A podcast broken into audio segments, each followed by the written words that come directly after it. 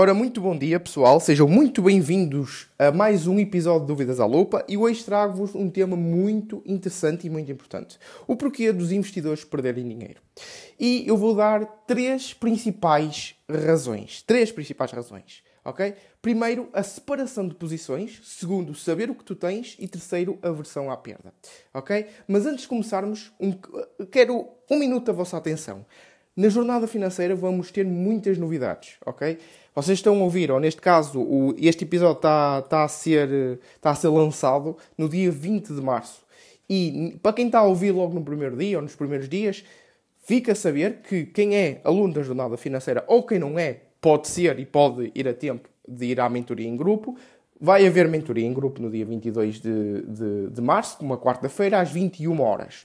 Uh, no dia 29 de março, a próxima semana, próxima quarta-feira, vamos ter a live mensal, onde vamos discutir temas deste mês. E uh, imagine-se, lá está, uh, o Silicon Valley Bank, vamos discutir o que é que se passou, o que é, o que é que pode acontecer à economia, o que é que pode acontecer à Europa, e vamos discutir o meu portfólio, o que é que eu fiz na troca da, da de giro custody para, para, para a troca da, de giro basic, e enquanto vou construir, enquanto estou a construir também um portfólio na Interactive Brokers, e vou mostrar isso tudo com transparência, quanto é que eu tenho, porque é que eu fiz isso, etc, etc. Pronto, isto tudo que se vai passar em apenas duas semanas. E depois ainda, ainda temos dia 19 de março, uh, desculpem, 19 de março não, 19 de abril, uh, uma masterclass de, da carta aos acionistas da Berkshire Hathaway, que foi o Warren Buffett que escreveu, e vou fazer uma masterclass sobre os ensinamentos uh, partilhados pelo Warren Buffett dentro dessa carta. Vai ser top, top, top. E ele ensina muitas, mas mesmo muitas coisas aí nessa carta. Portanto, eu quero fazer uma masterclass no dia 19, às, à mesma hora, não é? Às 21 horas. Eh, e eu vou fazê-la dentro da jornada financeira. E outras coisas que se andam a passar, vamos ter um glossário agora, com todas as definições que vamos trazer da, das análises para o glossário. Uh, as próprias análises vão, vão ser estruturadas, ou seja, vão, vão, em vez de serem 50 páginas, vão ser 20 páginas para ser mais fácil para vocês lerem. E essas 20 páginas vão ter muita mais informação e muita mais qualidade de informação do que essas 50 páginas, porque essas 50 eram definições repetidas que vão passar para o glossário. E pessoal, vocês não têm noção do a jornada financeira, o que era há dois anos atrás, quando começou este, este negócio, este projeto do, do, do, do Globo Finanças, com a missão de aumentar a literacia financeira em Portugal, era completamente outra coisa. Nós, a cada três meses, a cada mês que passa, nós sentimos que estamos a melhorar na jornada financeira. A qualidade está cada vez melhor e nós sentimos, sentimos esse orgulho. E pomos as nossas mãos no fogo para que os novos alunos que entram e também aqueles que estão lá, uh, pomos as nossas mãos no fogo que aquilo para eles é conteúdo de qualidade. Para quem quer ganhar mais para quem quer organizar as suas finanças e para quem quer, especialmente, é aquilo que é o nosso nicho, investir na Bolsa de Valores em ações ETF. Portanto, para quem não conhece a jornada financeira, coloque no Google Jornada Financeira Clube Finanças, é logo o primeiro link e explore um bocadinho a página, tem lá toda a informação, ou vá uh, à descrição deste episódio que, está a ouvir agora, que, está, que estás a ouvir agora e clica no primeiro link que, é, que vai redirecionar para a Jornada Financeira. Pronto. Posto isto e posto as novidades do, da, da jornada financeira, vamos então passar para as três regras. A primeira, como eu já disse, separação de posições. Pessoal, eu vou-vos dizer uma coisa. Quem não tem isto, acreditem, vocês não podem investir sem ter isto.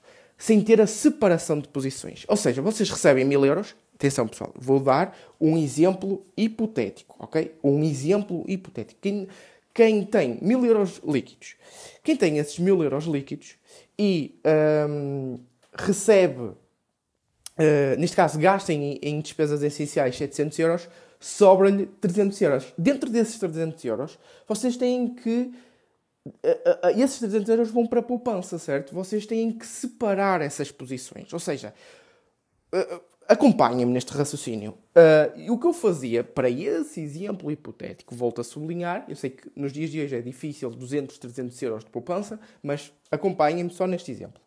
Para estes 300 euros, o que eu fazia era investimentos puros e duros, é literalmente o que o nome indica, investimentos, era para, no meu caso era para a Bolsa de Valores. Depois, objetivos de curto prazo, aquilo que eu queria comprar uh, no, no máximo dos máximos em 12 meses. Objetivos de longo prazo, aquilo que eu queria comprar uh, dos 12 meses para cima, ou neste caso mais de 12 meses, que, era, que tinha que requeria uma, uma poupança uh, de mais de 12 meses.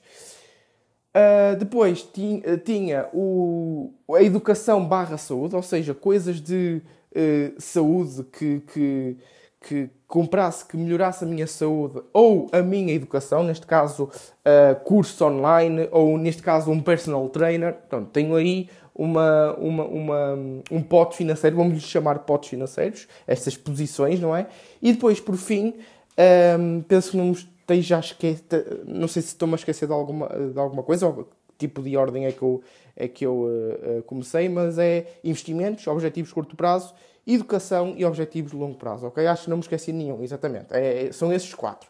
Portanto, como podem ver, eu separo essas posições e quando eu vou a comprar, por exemplo, um computador, eu preciso de um computador. Quando eu vou a comprar o computador, eu sei que vou aos, aos meus objetivos de curto prazo, isto se conseguir poupar em menos de 12 meses para aquele computador, um, e, e, e, quando for a comprar aquele computador, eu digo assim, custa quanto? 800 euros. Eu já estava a contar, eu sabia qual era o computador que queria comprar, eu vou comprar aquele computador sem pensar, no após-compra, sem pensar deste género. Ah pá, será que eu tinha dinheiro suficiente? Será que, que eu com isto não vou ter menos dinheiro para investir? Não, porque vocês separam. Porque eu, neste caso, eu separo e vocês deveriam fazer o mesmo. Separar estas posições para saber o quê?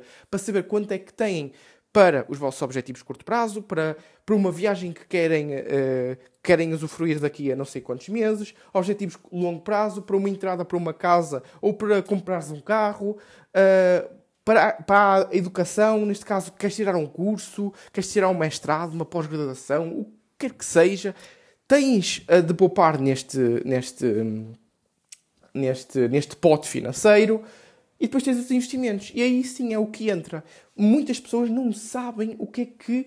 Não, não, não fazem estas posições, não, fa, não fazem esta distribuição de posições. Ou seja, as pessoas poupam, por exemplo, neste, pegando no, novamente no exemplo anterior de 300 euros, poupam esse, esses 300 euros e dizem assim: opá, dentro destes meus objetivos, como é que eu vou repartir estes 300 euros? Pá, 100 euros para investimentos? Siga, ok, porreiro. Uh, ah, 25 euros aqui para, um, para os meus objetivos de curto prazo? Outros 25 euros aqui para, para a minha educação? e de 100 euros aqui para, para, para o meu objetivo de longo prazo, porque eu quero é poupar para entrar, para fazer, uh, para entrar, uh, para fazer uma, uma entrada numa casa com, com, com a minha namorada ou com o meu namorado.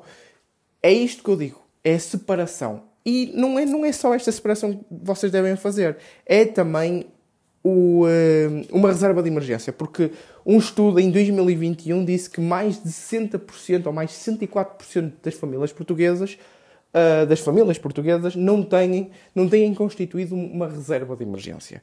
E porquê que isso é muito importante? E ainda neste primeiro ponto da, da separação de posições, além disto ser importante, que eu disse com estes quatro potes, de saber o que é que têm para investir, também terem outra posição de de um pote financeiro chamado reserva de emergência. Porque imagine, eh, vamos imaginar, o que, é que, o que é que aconteceu aos mercados financeiros em 2020?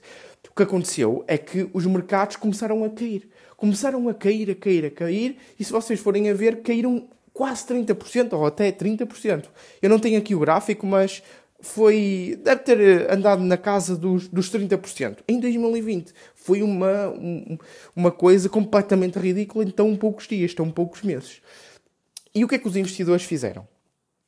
Uh, muitos investidores, neste caso vamos colocar outro exemplo hipotético, porque é um exemplo hipotético que eu estou a criar aqui para vocês, mas é a realidade de muitos investidores. O que é que aconteceu? As pessoas, como precisavam de dinheiro, não é? As pessoas, como precisavam de dinheiro nessa, nesse mesmo momento em que o mercado estava a descer e como não tinham uma reserva de emergências, onde é que elas iam buscar dinheiro? Ao mercado bolsista. E elas, em vez de, de estarem a reforçar as quedas, o que é que elas estavam a fazer? A vender nas quedas. Porquê? Porque precisavam desse dinheiro. E eu acredito, acredito piamente que a educação que as pessoas têm de hoje em dia é que vamos comprar nas quedas. Já não é aquela, aquele, aquele pensamento de comprar lá em cima e vender cá em baixo. Não, as pessoas sabem que não, têm, não podem pagar um premium, aquilo tem que ser comprado com uma margem de segurança e têm que comprar uh, uma margem de segurança abaixo do seu valor intrínseco, obviamente, e têm que comprar boas empresas. Elas estão educadas, acho que é, há muitas pessoas educadas a, a, esse fim. Claro que há outras que vão atrás do, do hyper do, do, daquela, da, daquela hype, a, stock em que vai crescer em apenas 3 meses 10x. Pá, isso vai sempre haver. Mas foquem só naquelas pessoas que são racionais, mas que não fazem estas posições. Ou seja, o que é que acontece? Essas pessoas que são racionais, mas que não têm uma reserva de emergência, pá, aconteceu qualquer porcaria aí. Aconteceu qualquer porcaria na sua vida. Sei lá, foi despedida de trabalho. Onde é que ela vai buscar o dinheiro para, para, para continuar a, a, sustentar a sua família? Há reserva de emergência que não tem? Não. Há trabalho que não tem também? Não vai buscar aos investimentos que por acaso estavam a cair. Estavam a cair 20, 30%.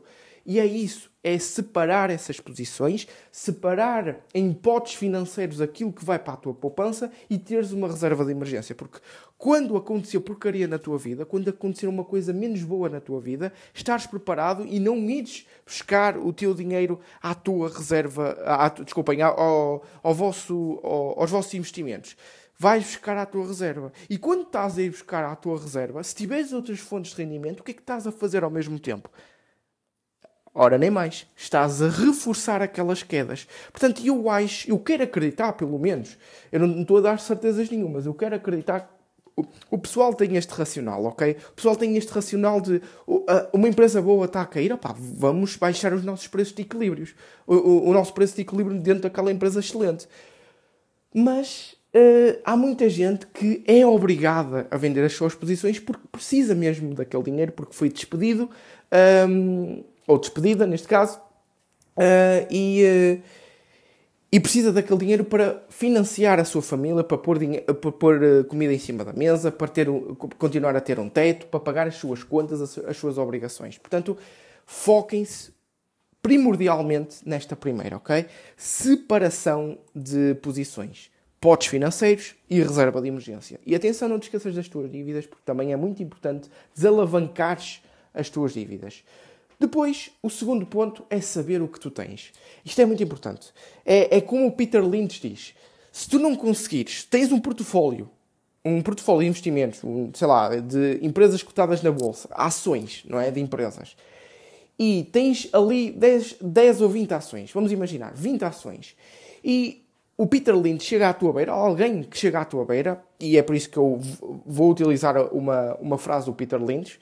Uh, o Peter Lynch, para quem não sabe, é um, é um, é um investidor de renome no mercado uh, bolsista, de, dentro das ações de, destas empresas, e ele é muito importante uh, neste, neste segundo ponto, que é o saber o que tu tens. Porque ele diz que se tu não conseguires explicar a uma criança, a uma criança de 10 anos, em apenas 2, 3 minutos, o que é que faz aquela empresa, então não deverias investir nela. Portanto, o que, é que ele, o que é que ele quer dizer com isto? O que ele quer dizer é que tu tens de saber tal forma, o teu conhecimento tem que fluir de tal forma no que é conhecer aquela empresa, no que é que aquela empresa faz, como é que aquela empresa opera, qual é o plano de negócios, como é que ela faz dinheiro, etc, etc, que consegues tão rápido e com uma fluidez muito boa explicar a uma criança de 10 anos.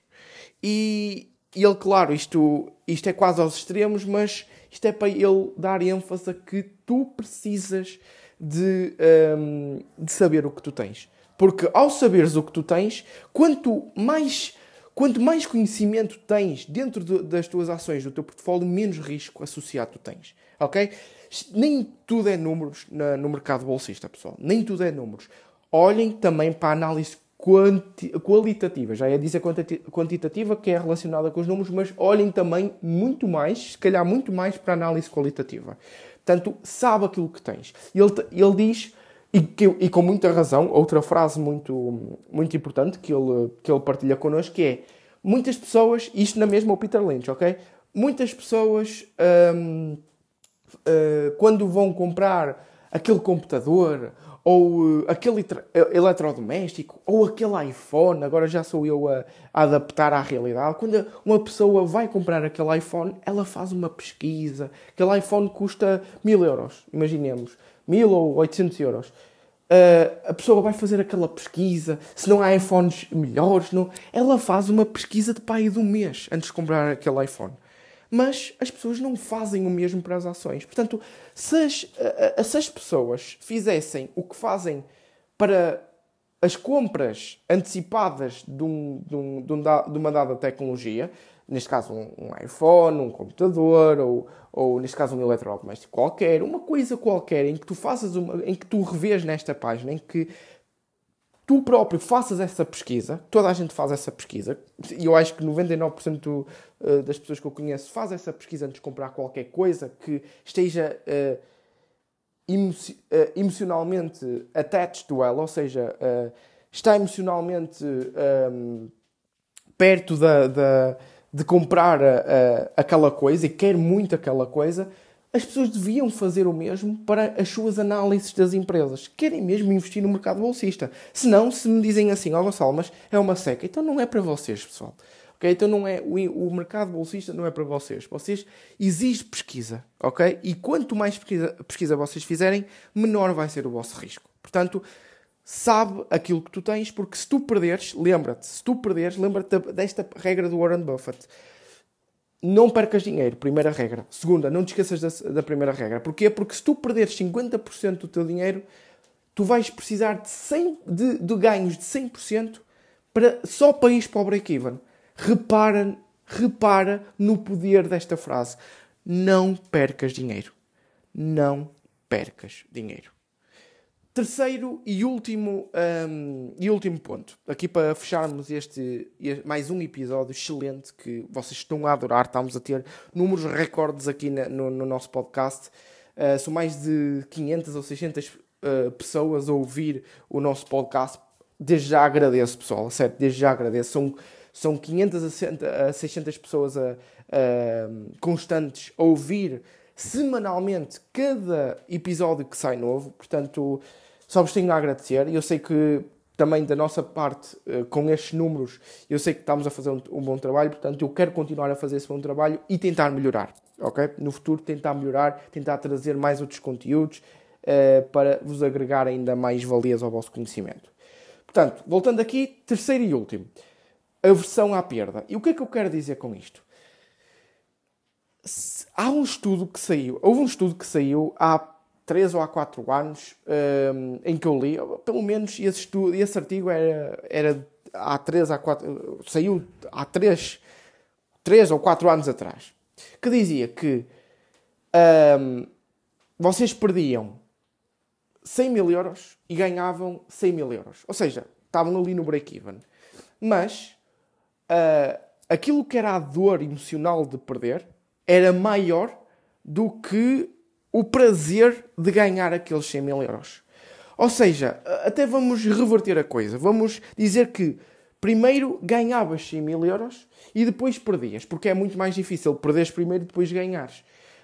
Um, vamos, eu, pelo menos na minha perspectiva, vamos, vamos dizer assim que pá, aqui num modo especulativo ganhei uh, 100 mil euros. Ok, mas depois perdi no dia seguinte. Assim, em, em, em médios dois dias isto aconteceu. Primeiro dia ganhaste 100 mil euros, depois no segundo dia perdeste esses 100 mil euros. O teu património quase não fez nada. Literalmente, o teu património manteve-se na mesma, porque houve ali um, uma, uma, coisa especulativa que te fez ganhar 100 e depois perder outros 100 no dia a seguir. Portanto, é como se a tua vida, num curto espaço de tempo, não mudasse nada. Mas, para esse investidor, o, a dor emocional de perder foi tão, mas tão maior do que o prazer de ganhar aqueles mesmos 100 mil euros. E o que eu quero dizer com isto é que está associado a recessões, não é? E se nós formos, eu tenho aqui outro quadro, e se nós formos a ver o quadro famoso do JP Morgan, que ele faz anualmente, ou seja, ele pega em várias classes de ativos e coloca lá também inflação, as commodities, o dinheiro uh, e o average investor, que somos nós. Ou seja, quanto é que o cash deu de retorno? O quanto é que o dinheiro deu de retorno? Quanto é que a inflação, quanto foi a inflação nestes últimos 20 anos? Quanto é que uh, quanto é que valorizou o S&P 500 nestes últimos 20 anos? Quanto é que valorizaram as REITs nestes últimos uh, 20 anos? Quanto é que valorizaram as small caps nestes últimos 20 anos. Portanto, eles fazem aqui um excelente trabalho, e é muito famoso este quadro, uh, para ver mais ou menos como é que nós estamos. Investidores a retalho, ok? Como é que nós estamos? Como é, sabem como é que nós estamos?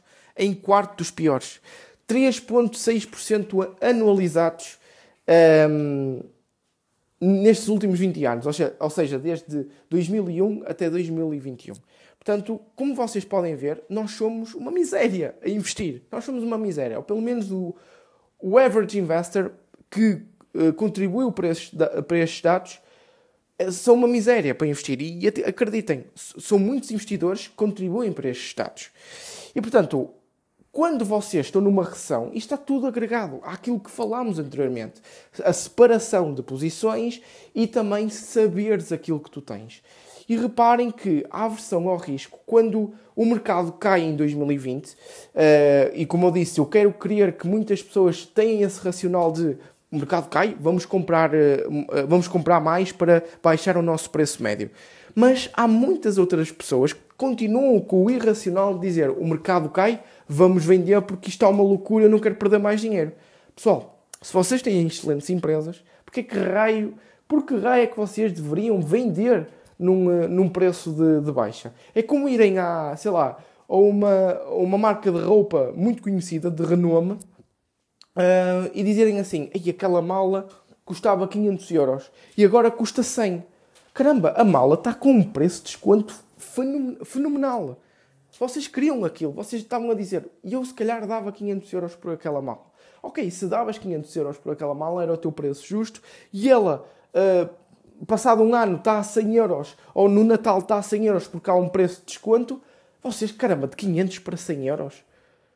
Isto é, um, isso é um, uma margem de segurança muito, mas mesmo muito boa. Então, vou comprá-la, não é? É assim que vocês também têm que pensar para os investimentos. Para, para, para os investimentos na Bolsa de Valor. Para, para, os investimentos na Bolsa de Valores. Não para todos. Atenção, pessoal. Não para todos. Uh, porque há empresas que estão muito abaixo do seu valor intrínseco são completamente lixo. Que aquilo é uma empresa alavancada que não vale mesmo nada. Vocês, é por isso que eu digo, primeiro, prima, a primeira prioridade, comprarem empresas boas. Segundo, verem quanto é que elas valem e, e comprarem abaixo do seu valor intrínseco. E é por isso que esta aversão ao risco, vocês têm que saber, está geralmente associada àquilo que é o primeiro ponto de separação de posições e saber o que tens, ok? Porque com esta aversão ao risco, se tu tiveres bem oleado a, a, tua. Se, se tiveres bem oleado o, a primeira e a segunda posição, a tua terceira, a tu, tu vais saber aquilo que é a tua aversão ao risco. Porquê? Porque podemos fazer um flashback para 2020 e se tu tiveres bem oleado esta primeira e segunda, uh, segundo ponto, que é a separação de posições e saber o que tu tens, tu volta, voltamos novamente a 2020, o teu portfólio cai 30%, mas tu sabes, calma, calma que isto é normal. Eu sei que isto é normal, eu sei que dentro do meu portfólio eu tenho excelentes empresas. Isto é fantástico, eu deveria estar contente com isto e não deveria estar aqui a vender, deveria comprar mais. É isto que vocês devem fazer. Portanto, recapitulando: primeiro, separação de posições, segundo, saber o que tens e terceiro, aversão ao risco. Espero que tenham gostado deste episódio. Qualquer dúvida que tenham uh, que ao, ao longo do, do, episódio que tenham tido na, ao, ao ouvir-me, não é? Mandem-me, por favor, uh, uma mensagem no Instagram, no Clube Finanças, e que nós temos recebido bastantes uh, providas do, do nosso do nosso podcast eu agradeço e respondo por áudio ou por mensagem. Portanto, mais uma vez, uh, obrigado por terem uh, ouvido mais um episódio do Vidas à Lupa e não se esqueçam e entrem na jornada financeira porque têm 7 dias gratuitos e, não, e nós não guardamos, e eu não guardo rancor por as pessoas que dizem ah, isto não é para mim. Não há problema nenhum, a jornada financeira não é para todas as pessoas, ok? Uh, pode ser para outros perfis de... há várias pessoas que têm um perfil de investidor diferente, uh, outras que têm igual a nós, e para quem se associa mais ao nosso trabalho, eu acho que vai adorar, vai amar por e simplesmente a jornada financeira. Portanto, podem dar uma oportunidade, são sete dias gratuitos, uh, com, um, com uh, uma possibilidade de cancelarem a qualquer altura, onde bem quiserem, podem estar numa esplanada e com apenas um clique podem cancelar a, a, vossa subscrição e que depois não, não vos será debitado após esses 7 dias. Portanto, mais uma vez, sem me querer alongar mais, Vemo-nos então na próxima segunda-feira, que neste caso, deixem-me ver aqui, quando é que é? Este vai ser lançado dia 20, o próximo vai ser no dia 27. Portanto, vemo-nos no próximo 20, no dia 27 de março.